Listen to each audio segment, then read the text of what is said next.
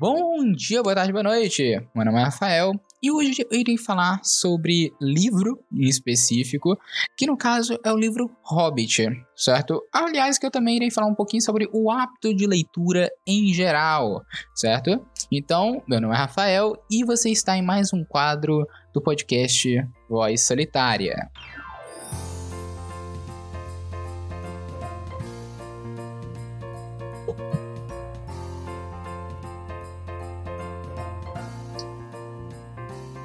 Então, vamos começar aqui. Eu estou com a, o livro em minhas mãos, certo? O livro do Hobbit, a edição vendida na Amazon brasileira, se eu não me engano, a edição especial de 50 anos, certo? E eu irei falar o porquê essa edição é tão especial, tanto para as pessoas que já leram, já tiveram contato com o universo de Tolkien, como as pessoas novas, iniciantes como eu, que estou tendo uh, o contato agora realmente com o Hobbit e o Senhor dos Anéis em geral.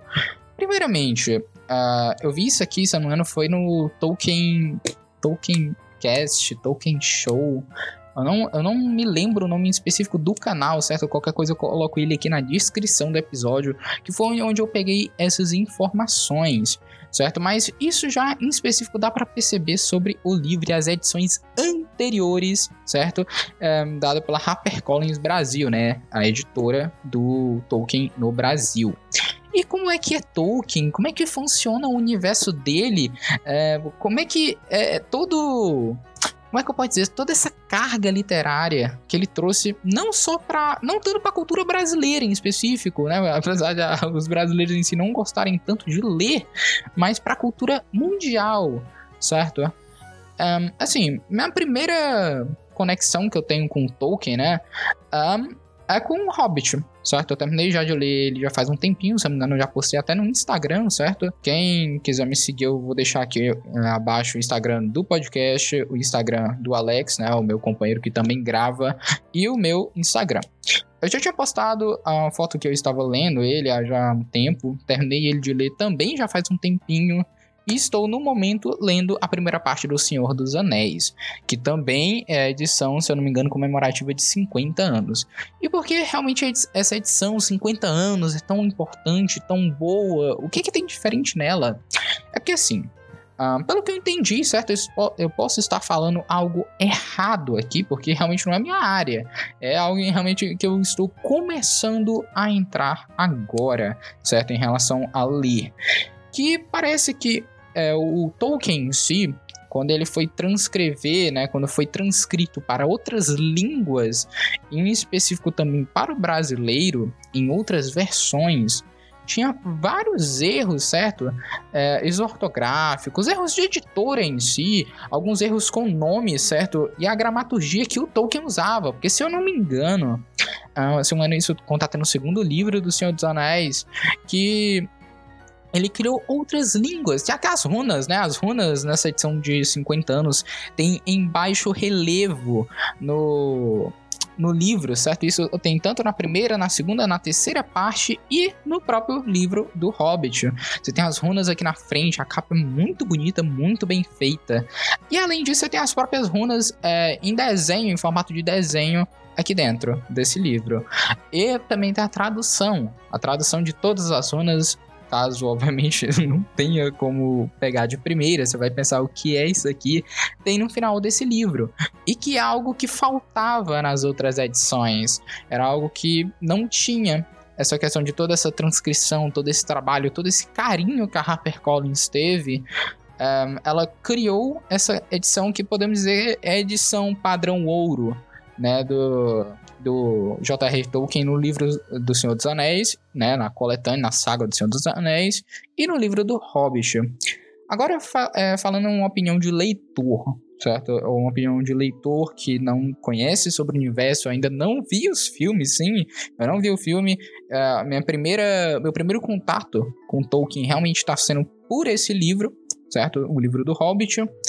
Que, assim, eu achei uma história interessante, isso foi por indicação do Alex, meu amigo que também grava o podcast junto comigo. que ele falou: não, o universo de Tolkien é muito bom, é muito interessante, a carga literária que ele carrega é muito grande. E eu fui pesquisar os livros dele, né, por realmente querer saber do que se tratava esse tão conhecido Tolkien, que realmente eu não conhecia, tá? É, e eu vi, caramba, ele, ele leu muitos livros, tem um universo próprio, como fosse Harry Potter. Como é que isso funciona? E eu comprei, certo? Eu comprei para testar a, a saga em si de Senhor dos Anéis e o Hobbit para ler, né? E eu comecei a ler o Hobbit. Eu posso dizer que foi uma experiência, um, no mínimo, impressionante ao entrar em um universo tão vasto é, que é o mundo em si que é, do Hobbit, em que ele se passa, tanto o Hobbit quanto o Senhor dos Anéis em si, né? Que você vai passa pela aventura de Bilbo o Bolseiro, que é da, da raça, acho que eu posso falar assim, do Hobbit, né? Uma, uma própria raça naquele mundo fantástico, no qual eles são pequenos, um, normalmente não utilizam botas e tudo mais, e que ele está de boa nessa casa, né? Na sua toca. E chega um bruxo, que no, que no caso é Gandalf, se eu não estou enganado, e ele, ele fala: Olha, é, vamos te levar para aventura e tudo mais. E o, Bilbo fica até mesmo sem saber para onde é que para onde é que vai, como assim e tal. Só que ele vai mostrando que ao longo do livro ele vai sendo carregado por essa aventura, ele querendo ou não. E isso é bem engraçado. Tem um tema cômico que eu percebi nesse livro. Porque o, o, o, Bilbo, ele não quer nada disso. Ele não tá querendo essa aventura. Apesar de ele ter um lado da família dele, se não me engano, é o lado Tuque, um, que é mais esse lado aventureiro, porém ele não queria isso. Ele queria ficar em casa, tomando um café. Contanto que ao longo das aventuras dele, quando dá de noite, ele fala: Nossa, tudo que eu queria era estar deitado na minha cama, ou poder estar tomando meu chá, comendo alguma coisa, né? Fazendo um chá, fazendo um café. E isso é muito engraçado, que você dá um ar de realismo maior para a história. E na leitura em si, apesar de você não conhecer, ou pelo menos eu não conheci, como não conheço agora, né, estou lendo os outros livros para entender, é um universo gigantesco, certo? É realmente um mundo fantástico gigante. Ele vai falando nomes de locais, né? Um exemplo desse que viu até um pôster nesse livro, que é Valfender, que pelo pôster e pela imaginação em si na leitura, é um local muito bonito, né, na, é, que ele vai conhecendo ao longo da aventura dele. E realmente uns momentos de tensão muito, muito grande no, no final, quando vai acontecendo algumas coisas. Eu não vou realmente dar spoiler em si, porém é um livro muito interessante de se ler. É, realmente foi uma, foi uma saga, né? Uma, aliás, uma saga não, né? Uma, é uma leitura muito interessante e eu também eu, eu vou falar ainda sobre duas coisas. Primeira coisa é a comunidade, certo? A comunidade Tolkien ela é muito forte, muito forte. Eu acredito que um pouquinho mal que a do Senhor dos Anéis em relação a se interessar. Eu posso estar errado, mas falando em Senhor dos Anéis, é uma coisa que eu percebi quando eu fui pesquisar um pouco mais sobre o universo do Tolkien. Aqui tem, parece que tem essa briga, né, entre comunidades de ah, quem é o melhor, Senhor dos Anéis ou o Hobbit. E, em minha mera opinião, como um leitor de um livro dele, um, acredito que são leituras diferentes para diferentes idades e diferentes momentos, certo? Eu acredito que sim, existem livros ruins, livros que não fazem da maneira que eram para ser, né? Que a, a, escrita não é tão envolvente como era para ser. Um exemplo disso é muitos paradidáticos no qual eu já li eu estive em minha mão, um, que realmente não podem ter uma história interessante, podem ter algo a se contar por detrás, porém não contam da forma intrigante que faz você realmente querer ler mais. Mas eu acredito que sim, existem esses livros que são ruins, né? Que não fazem da maneira correta.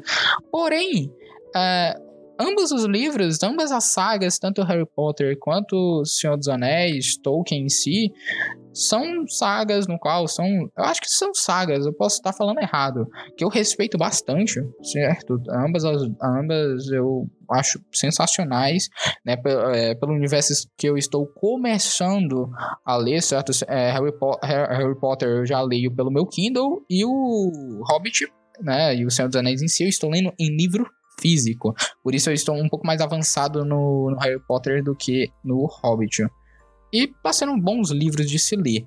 Agora, outro livro que eu também estou lendo na, no Kindle, que realmente isso aqui é realmente tirando totalmente dessa, dessa questão do Hobbit e Senhor dos Anéis, é Sherlock Holmes, certo? Sherlock Holmes está realmente sendo algo muito intrigante. Um, a minha leitura com, com aquele livro né? Eu comprei ele no Kindle, se eu não me engano, nem por 20 reais, bem barato, a coletânea inteira, em um só arquivo dos, é, dos contos, né? Do, do Sherlock Holmes. E, cara, é algo incrível, porque até então eu comprei dois livros, certo? Comprei a Sherlock Holmes, comprei Edgar Allan Poe, alguns contos sobre Edgar Allan Poe, e eu posso dizer, como mais uma vez, uma opinião do mero leitor, que eu curti mais, né? Eu gostei mais de Sherlock Holmes do que Edgar Allan Poe. Porque, assim, eu curto muito a maneira que o Edgar Allan Poe escreve as histórias dele, né, escreve os contos dele, é, com uma temática, é, é, na, minha, na minha posição de leitura, uma temática pesada, uma temática sombria, e que, querendo ou não, dá a sensação de medo e dá a sensação de você querer saber mais o que é que vai acontecer né, na história em que o Edgar Allan Poe vai criando. E assim, é, aí você fala, mas por que você preferiu o Sherlock Holmes do que o Edgar Allan Poe? Simples. Eu amo mistério, certo? Eu amo investigação. Uh, contanto que um dos primeiros livros, quando eu estava começando realmente meu hábito de leitura, foi Agatha Christie, certo? E eu posso até falar isso aí em outro episódio, em outro momento, mas não agora. Mas, enfim, foi um dos primeiros livros que eu li, foi Agatha Christie. E também foi uma experiência de leitura meio intrigante. Mas um, Edgar Allan Poe, pelo visto, as histórias que eu vi, eu posso ter entendido errado, ou eu posso estar falando algo de errado. Porém, na minha experiência, eu achei a história sem fim, né? Achei uma história no qual ele começa algo muito intrigante. Na primeira leitura, eu vi algo muito interessante um, nos contos. Porém, os contos acabam meio sem pé e sem cabeça, como a gente tem um ditado, né? Eles acabam sem ter um final concreto, um final direto, né? E você acaba sendo um final, podemos até dizer, broxante, desanimador, que não fez eu querer continuar com o livro, apesar de ainda ter ele ali baixado. Mas Sherlock Holmes, muito pelo contrário, ele me começou com uma história muito intrigante, muito intrigante. Já de eu já ter é, ouvido falar, obviamente, no Sherlock Holmes, né? Que né, o Arthur Conan Doyle mas eu nunca tinha lido ele, nunca tinha parado realmente para ter uma leitura. E as histórias dele são muito, muito legais e diferentemente. Olha, eu vou, eu vou aproveitar e falar também sobre a questão da Agatha Christie. É, na questão da diferença de Agatha Christie, né, do Pirro, ou é Pirret? Eu acho que é Pirro, do, né, do detetive da Agatha Christie, para o Sherlock Holmes, de Arthur Conan Doyle, um, como é que. Qual é a diferença intrigante, grande que eu vejo entre eles, certo? Mais uma vez, eu tenho que realmente focar nisso para não ter nenhuma repercussão que diz, ah, não, mas você está falando algo de errado. Isso eu estou falando em minha opinião de leitor. Eu posso estar falando realmente algo de errado, mas em minha experiência lendo o livro, eu achei isso, certo? O Sherlock Holmes, ele é algo, podemos dizer assim, menos cabeça. Por quê? No Sherlock Holmes você vai lendo a história, certo? Pelo amigo dele, certo? Que eu, no momento, eu, é o Watson. Watson, sim. Eu ia dizer que pelo momento eu tinha me esquecido, mas Watson. Você vê pela visão do Watson, pelo que eu vi. E isso é interessante porque você vai, assim, como é que eu vou dizer? Tem um, um crescimento gradativo daquele mistério até ter no final um fechamento. Você tem aquela, nossa, era isso, não sei o que, como ele descobriu. E assim o Sherlock Holmes explicando, ó, oh, foi por causa disso, não sei o que e tudo mais. Então é um crescimento gradativo de expectativa que no final ele corresponde a essa expectativa. Já minha leitura com Agatha Christie, que no, no caso o livro que eu li foi Assassinato no Expresso do Oriente, que é um dos livros, acredito, que iniciais para ter esse contato com a, com a Agatha Christie, o problema foi o que? É que ele é um detetive que parece interessante. Imagina, você está dentro de um trem, né, que é o Expresso do Oriente, e acontece um assassinato. Então, assim, e você é um detetive e tudo mais, você tem que saber entre todas as pessoas do trem quem é o culpado. E isso é bastante interessante, certo? No caso, eu vou dar um. Não é um spoiler em cima, eu vou explicar como é que funciona esse sistema de mistério da Agatha Christie. Como é que funciona? É, ele vai perguntando para cada pessoa do trem e vai fazendo meio que uma entrevista com ela. E dizendo, ó, oh, eu quero ver, eu quero ver sua cabine, onde é que você estava em tal hora da noite, vai fazendo isso como fosse realmente um detetive, né? Isso vai fazendo com cada pessoa do trem. Até que em um, se você for bastante atento, vai dar a ver que tem inconsistência entre as falas, que é exatamente para você descobrir quem é um assassino. Né, quem cometeu o assassinato e de que forma. Isso é bastante interessante. Isso foi uma proposta que eu achava legal. Porém, é um livro que você precisa ter muita cabeça na hora que você tem que ler, porque senão você só vai estar lendo um, ehm, relatos, né, documentário sobre as pessoas do trem e no final ele vai dizer, olha, era esse cara por causa disso e pronto, entendeu? Mas vai, eh, assim, o a coisa legal, pelo que eu vi na Agatha Christie, é você descobrir quem é um assassino. Já no Sherlock Holmes, pelo menos nas histórias que eu vi até agora, não tem essa de você tentar descobrir. O Sherlock é que vai tá um passo sempre à frente e deduzindo aquilo ali. Entende? Ou seja, eu acredito que são experiências de leitura completamente diferentes. É, por isso são para pessoas diferentes, não não que uma seja boa e outra seja ruim. Acredito que as duas, né? Essa uma na Agatha Christie é conhecida como a rainha do crime. E realmente os livros dela são muito interessantes, porém tem esse aspecto de leitura. Pode ter sido só no Assassinato do Expresso do Oriente? Pode, porém eu acho pouco provável. Agora, o Sherlock, ele tem esse estilo mais fácil de, lei de ler, um estilo que para mim funcionou com uma forma mais intrigante. Mas, obviamente, isso aí vai depender muito da forma que você gosta de ler.